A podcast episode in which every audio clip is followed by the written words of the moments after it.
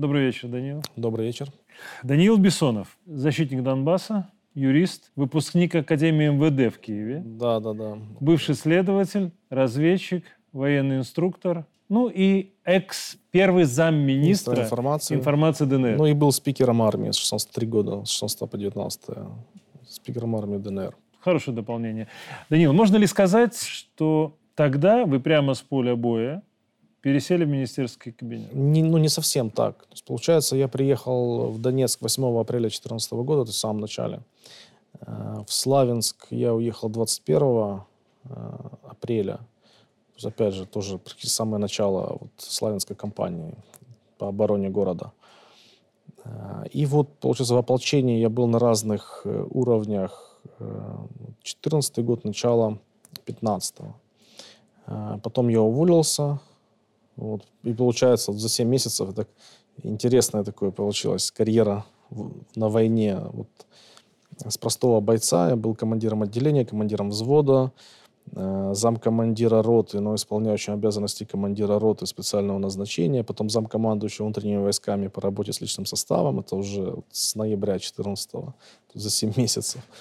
Вот. А потом э, из-за того, что э, не сошлись характером с начальством, вот. То есть мне попросили, ну, из-за э, моей э, дружбы на тот момент э, и общения со Стрелковым, Мгм. вот мне сказали, выбирай, или ты карьеру строишь и рвешь отношения со Стрелковым, потому что он вот на нас всех критикует, или увольняйся. Ну, я уволился. Ну и потом э, вот, э, 15 16 год я так как бы просто чем-то занимался, но без статуса. А Вот. А уже в шестнадцатом году мне предложили э, создать и возглавить пресс-службу армии ДНР и стать спикером. И вот э, мы начали этот процесс в октябре 16 вот, И в итоге вот с 1 ноября 16 года появилась пресс-служба армии ДНР. И вот до 19 года я был как бы официальным представителем армии ДНР. А, Потом как бы уволился, перешел на должность в 2019 году, а, в октябре. Я перешел на должность первого заместителя министра информации ДНР. А в сентябре 2022 года уволился. Вот, а сейчас выполняю функцию э, военного обозревателя, эксперта вот, и специалиста в сфере информационно-психологических операций и инфоборства в целом. Тем не менее, я не видел ни одного вашего интервью в костюме. Только камуфляж. Нет, ну были, были очень редко, когда там что-то вот. Ну, или а почему? Это, это комфорт, это, дань это- уважения. Это, это практичность. Нет, нет, ни- ни- никаких пафосных э, мотивов. Нет, это э, комфорт. Тут понимаете, в чем дело? Когда ты э, побывал хоть раз на войне, то есть когда есть опыт участия в боевых действиях, ты становишься очень практичным человеком. И ты прекрасно понимаешь, что в любой ситуации может что-то произойти, война или какая-то ну, катастрофа, там, землетрясение, наводнение, да что угодно. Э, То есть вы просто наше- были в воюющей стране. Наше- нашествие пришельцев. Как бы, да? То есть в любой ситуации ты можешь оказаться в месте, где тебе нужно будет выживать в том, что на тебе одето. Вот и все. Смотрите, даже наша программа выйдет в эфир после вашего отъезда из Беларуси. В целях безопасности. Почему вас так боится Зеленский? Да нет, ну спасибо, это слишком громко. Ну, нет, ну, я сам читал, что вас пишут оппоненты, слишком точнее, громко, враги. слишком громко. Но э, у них э, момент-то какой? Во-первых, понятно, что э, там даже дело за терроризм по мне возбуждено на Украине. То есть они там... э, Понятно, что все медийные люди с нашей стороны для них являются э, целью. Э, Потому что они умеют в информационку, они понимают, насколько важно информационное противоборство, информационная война в целом. И когда есть популярное лицо, популярный человек, тем более который, допустим, там участвовал в боевых действиях и так далее, э, они, конечно же, хотят устранить этого человека, ликвидировать как можно громче, для того, чтобы продемонстрировать свои успехи, э, которыми они должны будут в очередной раз отчасти деморализовать наше общество, наших военных и воодушевить своих военных. То есть это Поэтому... просто очередная перемога, которая в любом случае Конечно. они пытаются... Хорошо, но, Даниил, смотрите, мне, как руководителю телеканала, не нужно объяснять, как от информационной безопасности зависит безопасность страны в целом. Я знаю, что один из ваших принципов при проведении информационной политики – бытность да, первым замминистра – не навреди. Совершенно Что вы вкладывали в это понятие? А, любой информационный повод э, несет в себе и вред, и пользу. Любой абсолютно. А, вот для любого сегмента. Для нашего сегмента любой инфоповод, даже на первый взгляд позитивный, но все равно капельку какого-то негатива, какого-то вреда наносит. И наоборот. Польза всегда должна а, в несколько раз э, превосходить вред. Потому что и это нужно оценивать. Конечно, нет какой-то методички, которая рассказывает по каждому случаю. Это очень сложно. Да? Э, но нужно понимать, э, что за этим последует. То есть, когда ты публикуешь какую-то информацию, ты должен понимать, что произойдет дальше, как это повлияет на твой сегмент, на сегмент противника, как противник будет использовать эту информацию опубликованную. Вот. Самое главное — это вот почему иногда я допускаю критику вот, на своих ресурсах, э, иногда даже на прямых эфирах там, федеральных каналов.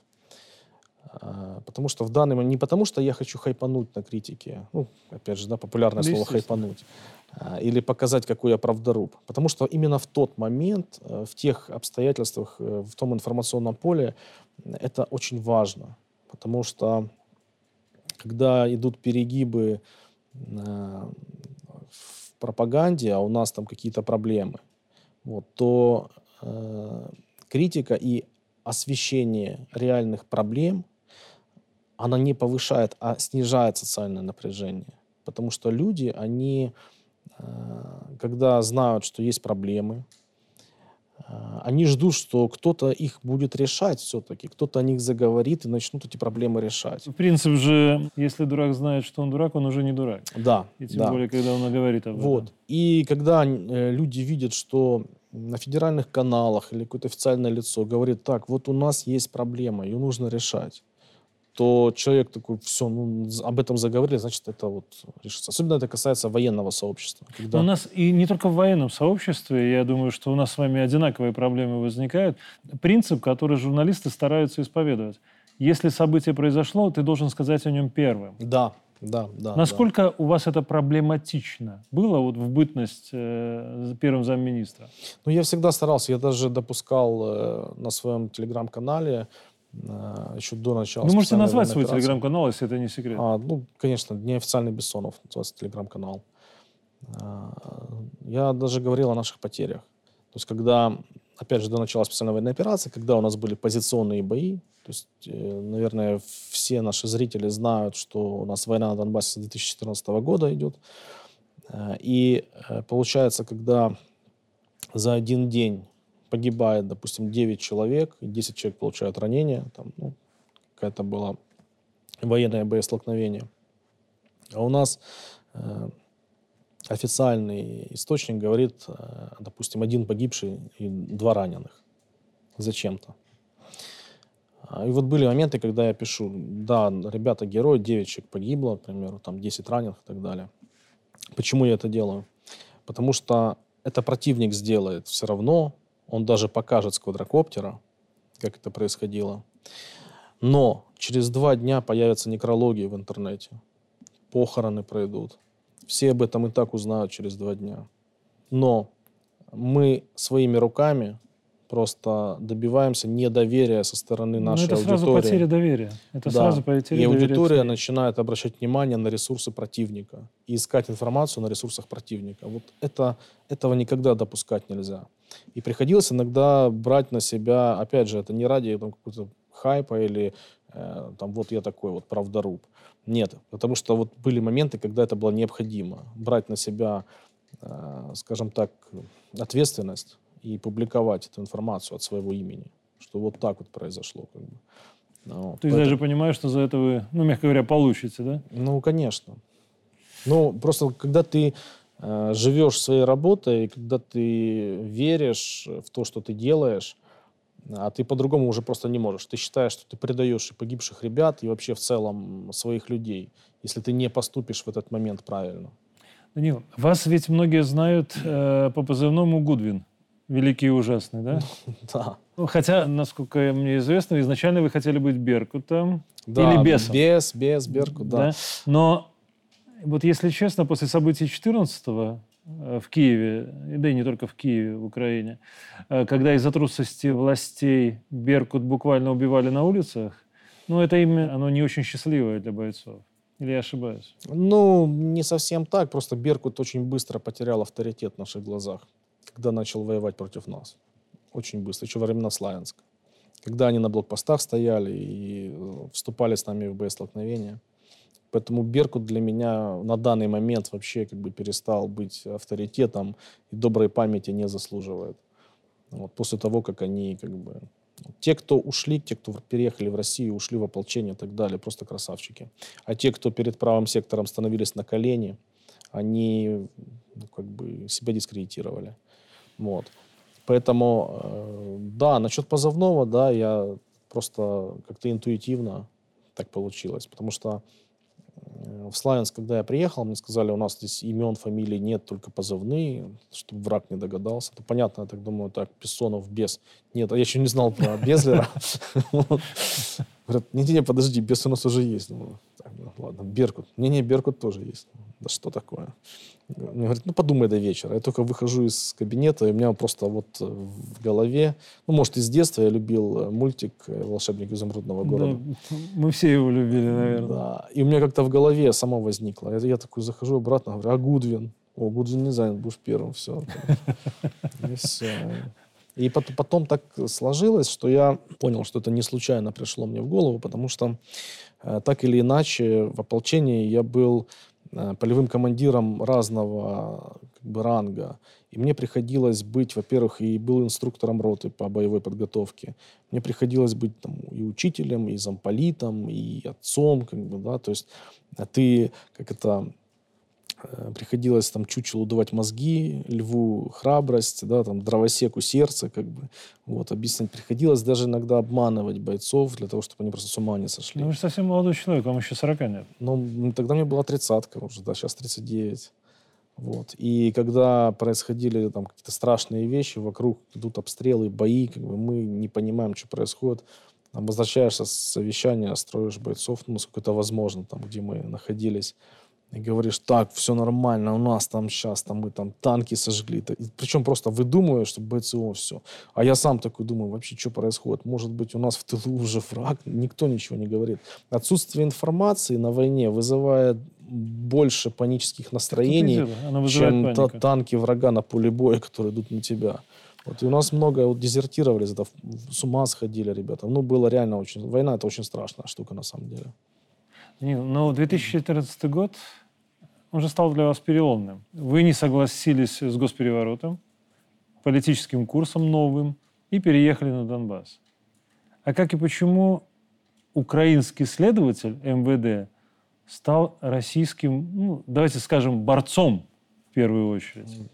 Ну, во-первых, изначально я не планировал ехать на войну. То есть я меня часто спрашивают, а как ты выбрал эту сторону? То есть я не выбирал, я как, на какой стороне был, на такой был. Просто Донбасс я воспринимал как ну, плацдарм для того, что вот с, с этого начнется вот э, освобождение Украины. Да? То есть э, снова э, мы вот, всех этих там нациков, тогда были такие группировки, как правый сектор и самооборона Майдана. Вот они были самые упоротые. Было еще много мелких, там, трезубец, там что-то, желтый молот, еще там какие-то. Вот. И я воспринимал Донбасс как плацдарм, что мы там сейчас там протестные настроения начались. И я понимал, что мне нужно в этом участвовать. Вот. Не понимая, что это война. То есть я примерно понимал, что будут какие-то конфликты, перестрелки, потому что тогда это уже было.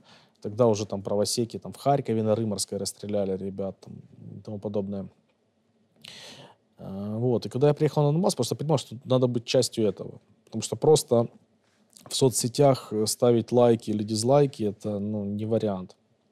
Хотя тогда я уже пытался, э, имея не, не, небольшой ресурс, просто на своей странице ВКонтакте, по поводу ситуации с Беркутом, кто стрелял, какие снайпера и так далее, с разных ракурсов. То есть пытался вот публиковать, э, что там на самом деле происходило в Киеве на Майдане. Но это, этого было недостаточно на тот момент, потому что ну, у меня там 50 подписчиков. Ну хорошо, ну вот вы киевлянин, грубо говоря, ну, так, ну, грубо вы приезжаете говоря, да. в Донецк, и ну вот он я, да, я работник системы, я работник МВД, Не, я Возьмите уволился меня. еще в 2007 году, я потом уже на гражданку ушел, на гражданке работал. Как бы. Я просто приехал, я изначально э, ВКонтакте общался с э, человеком, со Стасом из Донецка, просто знаю имя Стас, да, и э, когда Э, тут не просто вот я приехал, получилось так, 7 апреля провозгласили ДНР, и кто-то из обладминистрации Донецкой обратился вот в соцсетях к людям, что приезжайте, нас сейчас штурманут, нас тут изобьют там, и так далее, приезжайте как бы помогите. А до этого я еще в Днепропетровске был и участвовал в антимайдане, в плане там нужно было областную прокуратуру защитить, там, mm-hmm. помочь Беркуту местному и так далее. Я уже как бы в этом э, ну, лично участвовал, то есть я уже в принципе был в теме. И когда в Донецке просили помощи, приедьте, нам нужны, чем больше нас будут, тем меньше шансов, что нас тут сейчас всех просто убьют, побьют. И 8 апреля я уже на следующий день был как бы в Донецке. Вот. И да, я товарищу, я никого не знал, написал, говорю, куда мне вообще идти? Mm-hmm. Он говорит, ну, там вот у меня знакомый есть, там вот приди, там на шестой этаж, все. Ну, тут я приехал в администрация, все, как бы люди там в масках, все там, флаги России. И зашел спокойно на шестой этаж и сказал, вот все. А через несколько дней меня уже как бы там человек, который... Там тогда вообще интересно было. Было много людей, которые периодически там кого-то э, закрывали, СБУшники, кто-то становился министром обороны ДНР, то есть там, вот, и там вот э, силовой блок вот как-то так был, в должности так ходили. Там вот, вообще социальный лифт мог быть очень большой в администрации на тот момент. И э, меня назначили тогда вот человек, который он тогда временно исполнял обязанности министра обороны, говорит, так, ты будешь старшим шестого этажа. А тогда вот обладминистрация, она была, не знаю, правильно сказать, это, это вот, вот это все была территория ДНР, вот именно в, в рамках этого здания. Там каждый этаж, там, так, тут Угледар, тут, там, Шахтерск, тут там э, Славянск, как бы, да, то есть писали. Ты уже вот одно здание большое, да, это вот именно это и было как бы первым государством, вот как, насколько это можно сказать.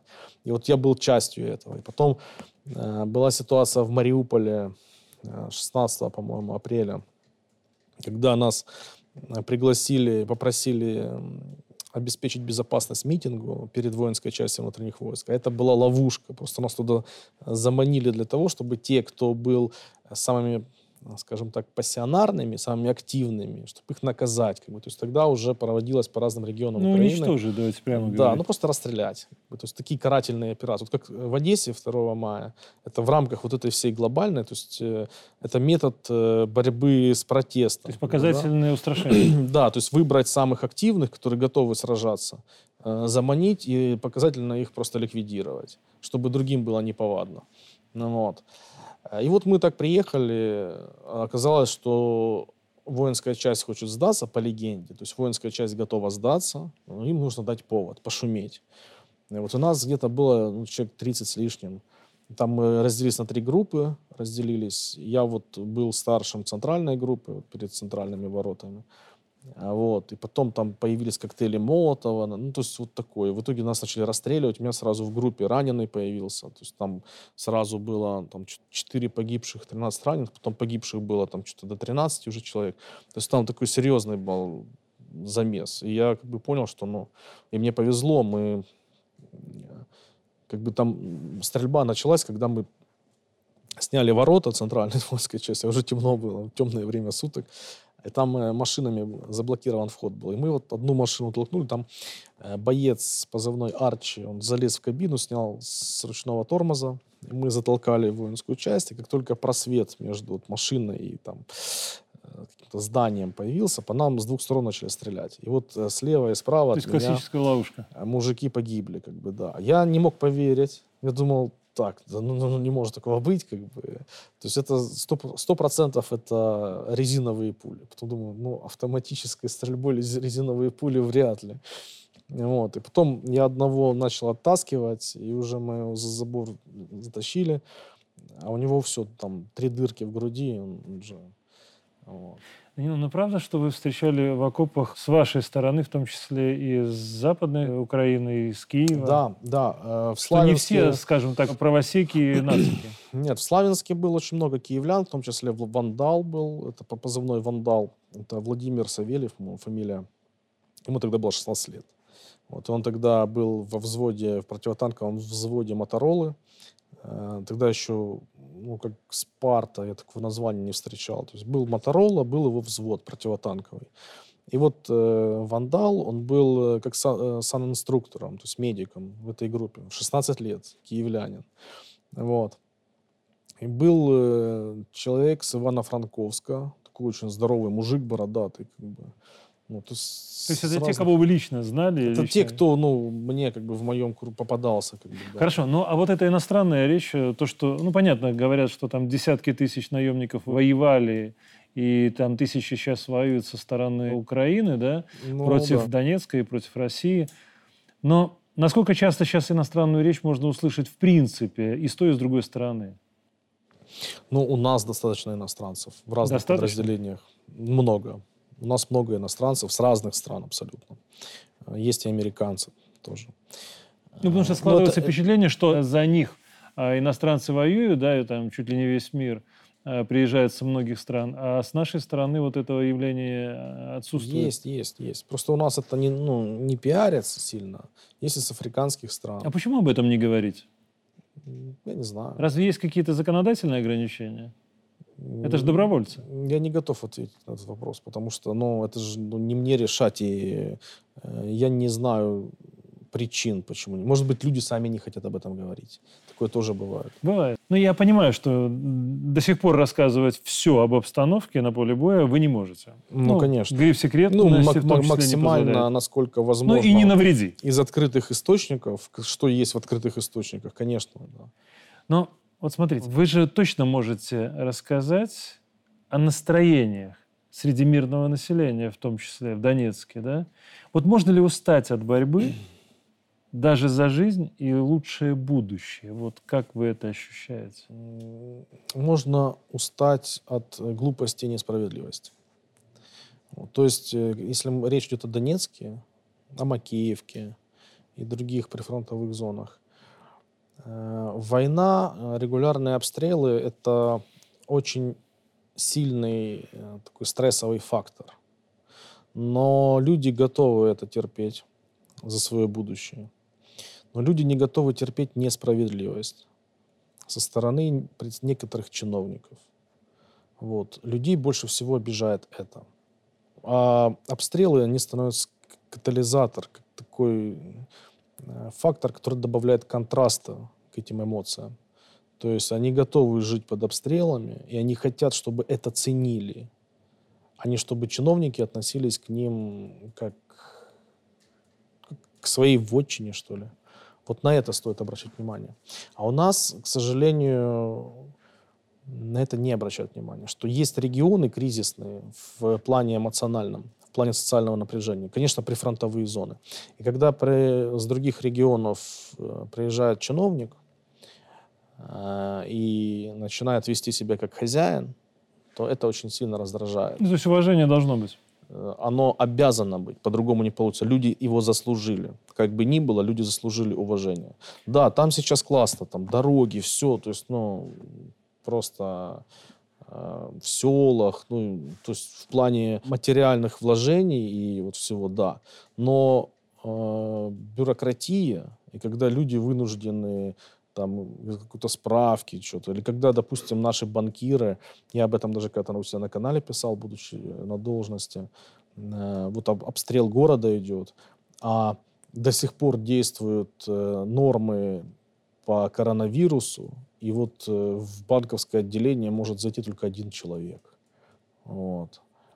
А остальные стоят на улице. И в случае прилета ну, снаряда... Это, глупость, это просто банальная Это просто глупость. банальная глупость из-за бюрократии. А, Данил, хорошо. Я... Но сейчас уже этого нет. Это было в начале своего... Том Слава году. Богу. Вот я, может быть, задам самый избитый вопрос, надоевший немного, но мне, мне важно услышать это от вас. Вот где и когда, по вашему мнению, лично по мнению Даниила Бессонова, закончится СВО? Ну, во-первых, я считаю, что пока будет существовать украинское государство, будет существовать война. То есть украинское государство, оно, ну, конечно, оно строилось Западом не для того, чтобы э, жить и процветать. Оно строилось конкретно как наконечник копья, который должен убить русского медведя. Все. Это вот роль украинского государства. И украинское государство, как и украинский народ, по итогу, согласились стать этим копьем. Э, то, что это копье, этот наконечник, он э, как инструмент, как, как орудие придет в негодность и может даже не достичь этой цели, но прийти в негодность, это очевидно, и они, они согласились на это. Поэтому пока это, это, это орудие будет способно убить медведя, э, опасность будет, и попытки будут, и намерения останутся. Вот американцы не для того туда вкладывают сотни миллиардов долларов – для того, чтобы, опять же, там, что наступил мир, и все зажили счастливо. И это было очевидно с 2014 года, с тех печенек Нуланд на Майдане, с того, что американцы признались, что да, мы 5 миллиардов вложили в украинскую демократию, да, то есть переворот. Сейчас уже Э, по-моему, Wall Street Journal написали про спецслужбы, о том, как ЦРУ курирует СБУ, ГУР, о том, что в СБУ был изначально создан департамент по взаимодействию с ЦРУ. Все, э, а ГУР это изначально детище ЦРУ, да, то есть все операции, которые проводят э, ГУР и СБУ за пределами Украины, все согласовывается с ЦРУ, то есть, значит, теракты и ЦРУ это подписывается. Многие такие, как же вот они это признают, американцы? Да американцам они плевать, они демонстрируют свою силу. Это мы постоянно выражаем э, какие-то глубокие озабоченности, рассказываем о том, что будет ответ незамедлительный. Так, выслали наших дипломатов, мы ответим, не, даже не, не сомневайтесь. Журналистов выслали, мы ответим и так далее. Лучше уже промолчать, мне кажется. Вот. А американцы не демонстрируют дерзость, наглость и то, что... И это э, когда третьи лица да, смотрят на происходящее, они как бы понимают, когда становится... Это же глобально политика, да. То есть, э, когда вот есть там какая-то страна, которая наблюдает э, Э, со стороны за происходящим, и американцы с точки зрения силы, а мы с точки зрения вот э, слабости выступаем. И, конечно, надо дружить с Америкой. Она вот так себя ведет, так с позиции mm-hmm. сильного. Вот будем с ними дружить. А вот эти вот постоянно что-то там непонятная какая-то позиция, и так вот, вот с ними мы не будем дружить. Ну вот. Это вот так выглядит. Но это мое субъективное мнение. Ну, то есть Украина изначально готовилась как страна на заклание? Конечно. Но это, да вообще 91 год, когда развалился Советский Союз, каждая э, постсоветская э, республика вокруг России рассматривалась так. Как э, антироссия. Фонды Сороса начали активно заезжать и тому подобное. У нас, да? знаете, я вас, может быть, потешу немножко. У нас даже самые отъявленные беглые, те, которые сбежали из Беларуси после 2020 года, они сами сейчас в открытую признают, что, в принципе, сначала должна была Беларусь выступить вот в этой роли антироссии и стать жертвой. Это правда. Именно за счет того, чтобы здесь поменять власть и тем самым отдаться, как говорится, в руки. Ну ладно, давайте немножко о вопросах нынешней повестки, не только об истории. Обострение палестино-израильского конфликта. Да? Оно ведь не только убрало украинскую повестку из западной прессы, но и заставила провести аналогии, некоторые аналогии. Да. Вот тысячи людей должны погибать для того, чтобы кормить американский военпром. И на геноцид это ведь уже не слово из учебника истории, это реальность. А вы сами проводите эти параллели? Э, ну, для меня, э, скажем так, в этом конфликте самое важное как раз-таки то, что израильтяне показали, что такое на самом деле война и что такое на самом деле геноцид, как это все выглядит. Вот. И после того, что там творят израильтяне, говорить о том, что Россия агрессор на Украине, вот посмотрите, там э, где-то вот эм, случайно от какой-то ракеты там погиб мирный житель, Вот. И то, что творит Израиль сейчас в секторе Газы, когда просто дома сносятся под корень с людьми, со всеми и так далее, то говорить о том, что вот Россия агрессор, я думаю, это уже будет звучать э, ну, смешно как бы и нелепо. Но это понимают хотя бы те, кто, скажем так, делал вид, что Россия агрессор. А э, главное, чтобы это понимали наши люди. Потому что... Но они же это видят. Самое, вот, самое главное – это твой сегмент, то есть твои люди. А вот работа в своем сегменте – это самое главное. Потому что у нас получается как? То есть э, противник-то работает э, внутри нашего сегмента очень эффективно. И поскольку мы как-то там воспитывались э, в правильных, что вот нельзя быть агрессором, мы такие добрые, добро там всегда победит зло, mm-hmm. хотя это не совсем так. Кто победил, тот и добро иногда бывает, да? Ну, так и есть. Победитель вот, да. пишет историю, должен писать. Да, вот. И вот эти все моменты, и когда говорят, вот Россия напала на Украину, а те, кто не в теме, не понимают, как это все получилось и почему это произошло, они такие, ну да, напала же, да, ну, все, вот я против этого, я против и так далее. Я помогу украинцам даже, вот кто-то.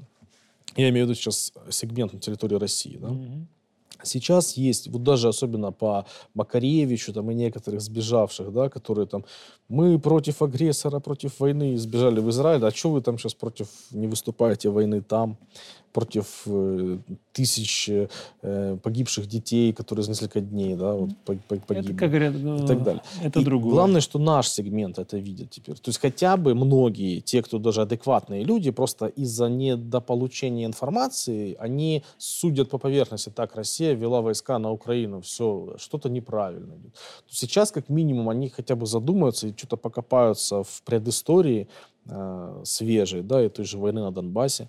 Э, вот, и, может быть, они будут в этом разбираться. Но самое главное, что хотя бы у нас есть аргументация парировать э, то, что, ребят, вот посмотрите, что над нами смеются, когда мы говорим, мы не начинали воевать, и это не война, а спецоперация и так далее.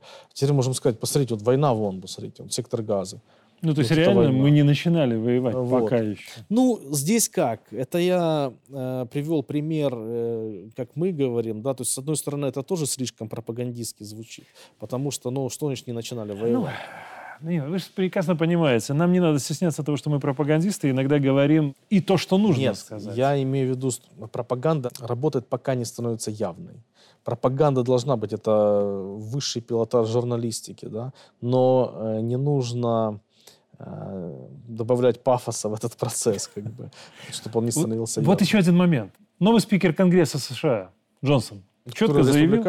Да, да, который четко заявил о разделении пакетов военной помощи Украине и Израилю. Байден там собирается вето наложить на такое решение. Да? Вот этот момент без новых вооружений и финансовых влияний, насколько жизнеспособен режим Зеленского? И насколько эта война жизнеспособна тогда со стороны а, Украины? А, ну, здесь момент какой. Э, конечно же, Израиль оттянет на себя помощь, которая должна была идти Украине. Это же, ну, это, это, это очевидно. И финансовую в плане боеприпасов и тому подобное. Сейчас мы это не сразу заметим на фронте. Вот, но я думаю, в ближайшее время это будет уже заметно непосредственно на передовой. Да? Вот. Но э, Насчет режима Зеленского и насколько это опасно для него. Без помощи, конечно, без финансов и без поддержки, без технологий НАТО, без разведки НАТО и так далее, ну, не было бы уже Украины. Ну, это очевидно, еще в том году не было бы Украины. То есть даже в открытых источниках есть э, документы западные. Вот, допустим, э, публикации были когда была взломана Дельта, вот публикация была на телеграм-канале Джокер ДНР, там были документы натовские, которые э, на английском целеуказания. Там аэропорт э, Энгельс, аэродром, да, и так далее. То есть целеуказания не только в зоне специальной военной операции, а еще на территории всей России. Дельта — это система управления войсками. Это система управления войсками, да, которую разработали ну, якобы украинские волонтеры совместно с американскими. Понятно, кто разработал, да, и кто да, внедрил. Да, вот, это очень эффективная система. И там вот э, в этой системе также все разведданные, которые добывает НАТО, они отправляют туда, и туда также загоняют. И там, то есть вся разведка НАТО, вся спутниковая группировка и так далее, она работает на Украину. То есть э, тут нужно понимать, важность не только в вооружении, технологиях, важность еще в разведке. То есть, когда ты своевременно выявляешь действия противника, замысел противника и тому подобное. То есть, когда для тебя максимально все действия противника становятся прозрачными. И вот разведка НАТО позволяет Украине понимать и видеть все, то есть любое наше движение, естественно. Хотя вот э, стоит э, отдать должное, что Авдеевская наша операция, вот наступление, которое сейчас идет, которое началось 10 октября, оно началось незаметно для противника. Вот это огромный плюс. Ну, это пилотаж. Смогли как бы просто с колес как бы пошли в бой, не расквартировывая, не создавая каких-то лишних движений. Хорошо, Данил, раз вы э, в повестке, и как бы то ни было в теме, на Украине власть несколько раз менялась в результате переворотов. Ну, и таких а, да, хороших, качественных политтехнологий в том числе. Правовой беспредел в Махачкале, который был недавно, да, знакомая каждому белорусу схема. Это тоже было спровоцировано с помощью соцсетей, в том числе с территории Украины, да? Вот кто на самом деле, на ваш взгляд, стоит э, за вот этой очередной попыткой качнуть российский Кавказ?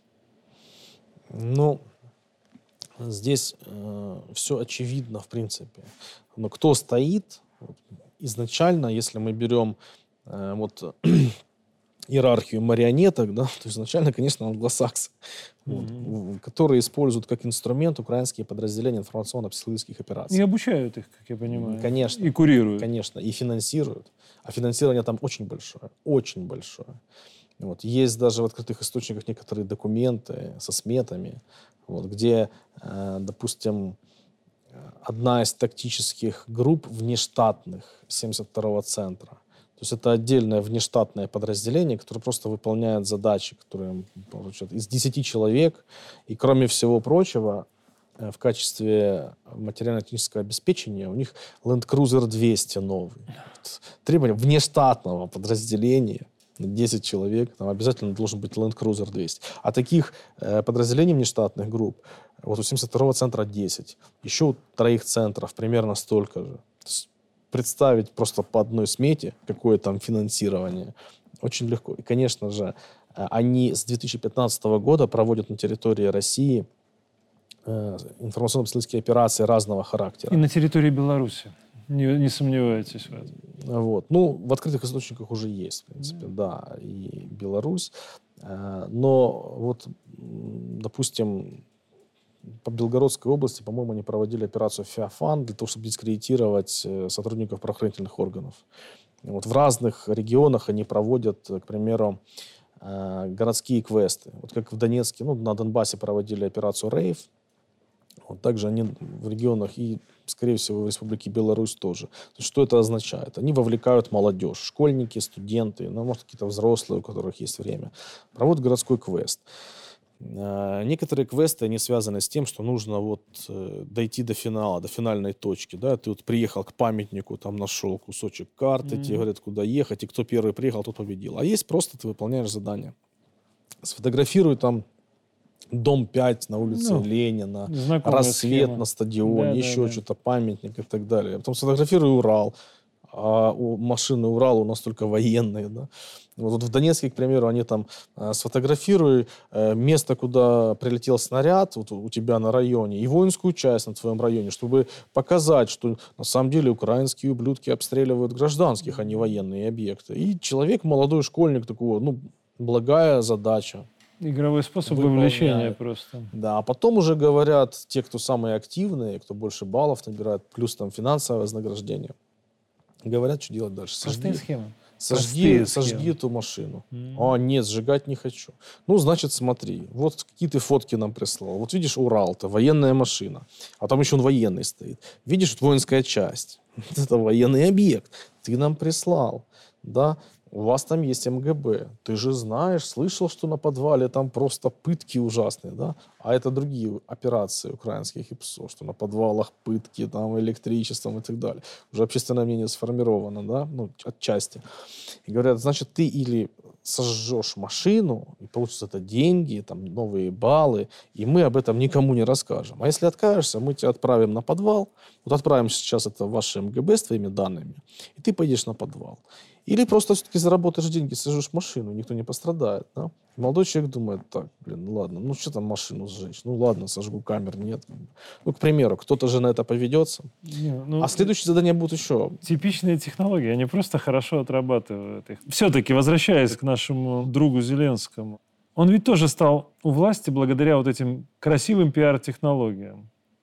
В 19-м победил образ, да. Да, который был Слуга сформирован народа красивый такой, молодой, да. да, такой активный, креативный, прыгает, целуется там с, э, в прыжке прямо с избирателями.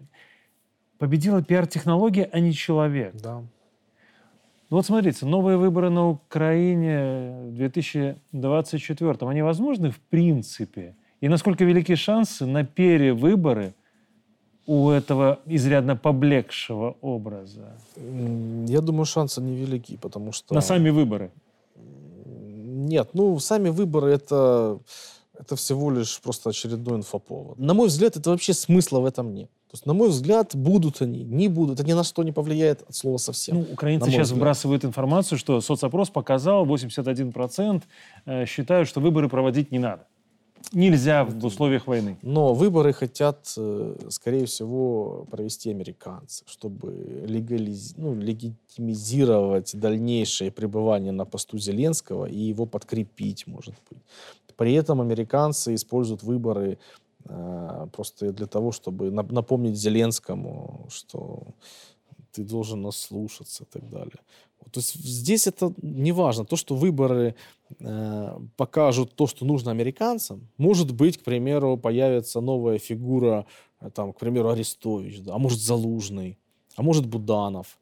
Вот. Поэтому разницы вообще нет. Там решения принимают американцы. То есть кто будет Петрушкой, кто не важно. будет, вообще никакой. Даже если там вообще никого не будет. Они просто создадут голограмму, и все, как бы, да. Вообще другой, даже никто знать не будет. Ну. Данил, мне нравится этот ответ, правда. Но смотрите, я задам вопрос, может быть, так, извините, из области эзотерики, да. Дед Зеленского, как и ваш дед, воевал в Великую Отечественную войну. Вот вы как-то отметили, что на войне атеистов нет. На ваш взгляд, что дед Зеленского скажет своему внуку Бандеровцу, когда они наконец встретятся? Да, на мой взгляд, ничего не скажу. На мой взгляд, мне кажется, они не встретятся никогда. Потому что дед, душа деда Зеленского не захочет с ним встречаться и иметь что-либо общего. Вот. Ну, как бы это ни звучало, да, пафосно. Вот. А Зеленскому плевать. У Зеленского он выбрал свой путь. Вот. Путь власти, путь денег. Думаете, совесть там вообще не мучает? Ну, какая совесть? Шутка такая была про совесть, когда я свою совесть в пятом классе обменял на пластилин, как бы, да, и так далее. Во-первых, э, те обещания, которые он давал на предвыборной кампании, да, диаметрально противоположно тому, что начало происходить, когда он стал президентом. Он обещал прекратить войну. Конечно. А после его выборов, при этом я даже когда статью писал в 2019 году о том, что э, еще сам не понимая, что, в принципе, Зеленский не против этих процессов, тогда вообще активизировались боевые действия после выборов. То есть э, складывалось впечатление, что ВСУшники хотят подставить Зеленского, то есть испачкать его кровью, чтобы он не, даже не пытался э, прекратить войну. То есть вот изначально было такое впечатление, что они начали активно в ЛНР, ДНР наносить удары конкретно по скоплению, то есть по общественным местам, где находятся мирные жители в светлое время суток и так далее. Начались потери среди мирного населения. Но учитывая, что Зеленский никак даже по этому поводу не реагировал, и, в принципе, то, что он дальше начал творить, то в принципе, стало понятно, что это его позиция. Вот, то есть то, что он, каким он парнем был до выборов, и что он начал творить уже, будучи президентом. Ну, как у нас говорили, люди со светлыми лицами так или иначе себя проявляют. А, Данил, наш президент в 2020 году сказал крылатую уже фразу «любимую не отдают». Вот мне кажется, что эти слова созвучны э, большинству жителей Донбасса. Вот как наши события, наши события 2020 года вы видели из Донецка? Ну, в первую очередь мы сравнивали с Януковичем.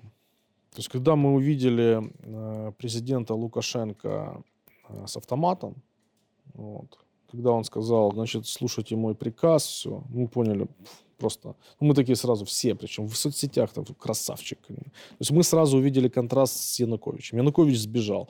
То есть вот эти э, протестные настроения, которые были и так далее, то есть он подставил, предал силовик, он всех предал, просто сбежал, потому что боялся, что с ним что-то произойдет.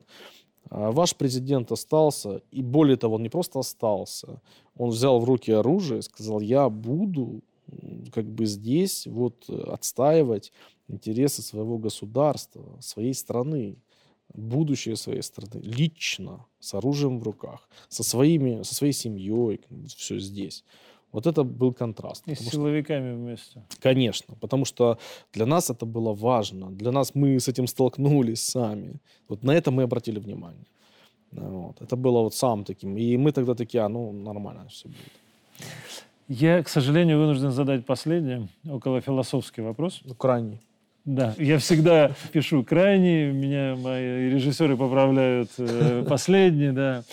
Но знаете, вот что меня иногда расстраивает в белорусах, так это непонимание того, что несмотря на отдельные недочеты, не самую богатую страну и санкции от правителей райского сада да, западного, у нас есть самое главное – мирная, спокойная жизнь.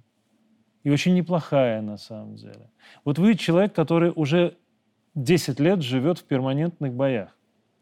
И ну, даже боевых действий, да. Да, и даже в таких условиях умеете находить хорошее. Ну, жену, например, да, одну из самых красивых женщин Луганского ополчения, да, как да, пишут. Да, да, ну, ополчение Новороссии, ну, по-разному. Ну, ну да. да, я, да. Так вот, эти темы. поделитесь, Данил, с белорусами, как научиться отделять главное от второстепенного и ради чего на самом деле стоит жить? Ну, э, всегда нужно, конечно же, правильно расставлять приоритеты, да.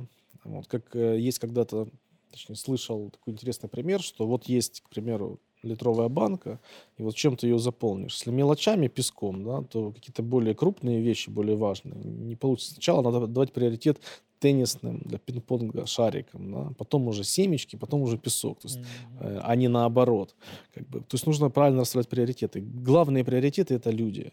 Важнее людей, человеческого отношения и общества нет ничего. У вас, э, э я когда первый раз приехал, еще в апреле, я увидел, что люди спокойные. На улице идут, никуда не бегут, не торопятся, не суетятся, нет напряжения, не чувствуется напряжение. То есть я тогда вот как раз в апреле много гулял по городу, было интересно именно посмотреть на людей. Вот не так настроение, а именно на людей. У вас, несмотря на то, что нет ресурсов там каких-то, да, вот как там в России, там нефть, газ, эти моменты, но у вас правильно э, выстроено распределение того, что есть среди людей. То есть у вас э, максимально люди все живут в одних условиях. И здесь важно очень. Почему? Потому что когда есть контраст, чем выше контраст вот, э, в социальном, в обществе, да, то есть вот как бы бедные и богатые, да, то вот это вот очень э, заканчивается обычно очень плохо. И вот напрягает людей больше то, что вот есть вот, и вот люди, скажем так, людей больше всего напрягает несправедливость. То есть наших людей, а мы как бы один народ, да, это вот несправедливость, там, ложь и так далее. Вот, у вас э, выстроена максимальная справедливость. Да, пусть там э, никто как бы там э, не кайфует, как некоторые там вот э, у нас там богатые, там есть олигархи, какие-то коммерсы, да, и вот э, смотришь, там Москва, там Майбахи, какие-то дорогие очень машины и так далее. А вот, но э, у вас э, вот именно выстроена справедливость. И на войне уже понимаешь, что важнее человека нет ничего. Вот. То есть э, там какой-то дом, машина, ну, прилетит снаряд, этого нет. А вот человек, человеческие качества и отношения между людьми, вот это самое главное. И то, что тебе люди скажут, э, скажут искренне, какой след ты оставишь, какой вклад ты вносишь в общее дело.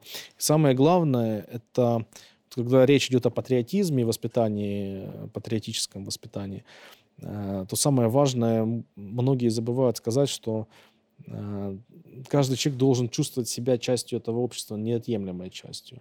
А вот это общество, оно неотъемлемая часть человека. И вот если вот эта связь будет э, стимулироваться государством, э, осознаваться людьми, то как ты можешь э, вот там э, бросать мусор на улице, да, как ты можешь в этом обществе быть э, там, каким-то а, асоциальным элементом и тому подобное. То есть вот эти вот моменты на войне, они очень хорошо проявляются, как и люди. Мне нравится слово «справедливость». Оно на самом деле определяет очень многое. Спасибо за этот разговор, Данил. Спасибо, что пригласили.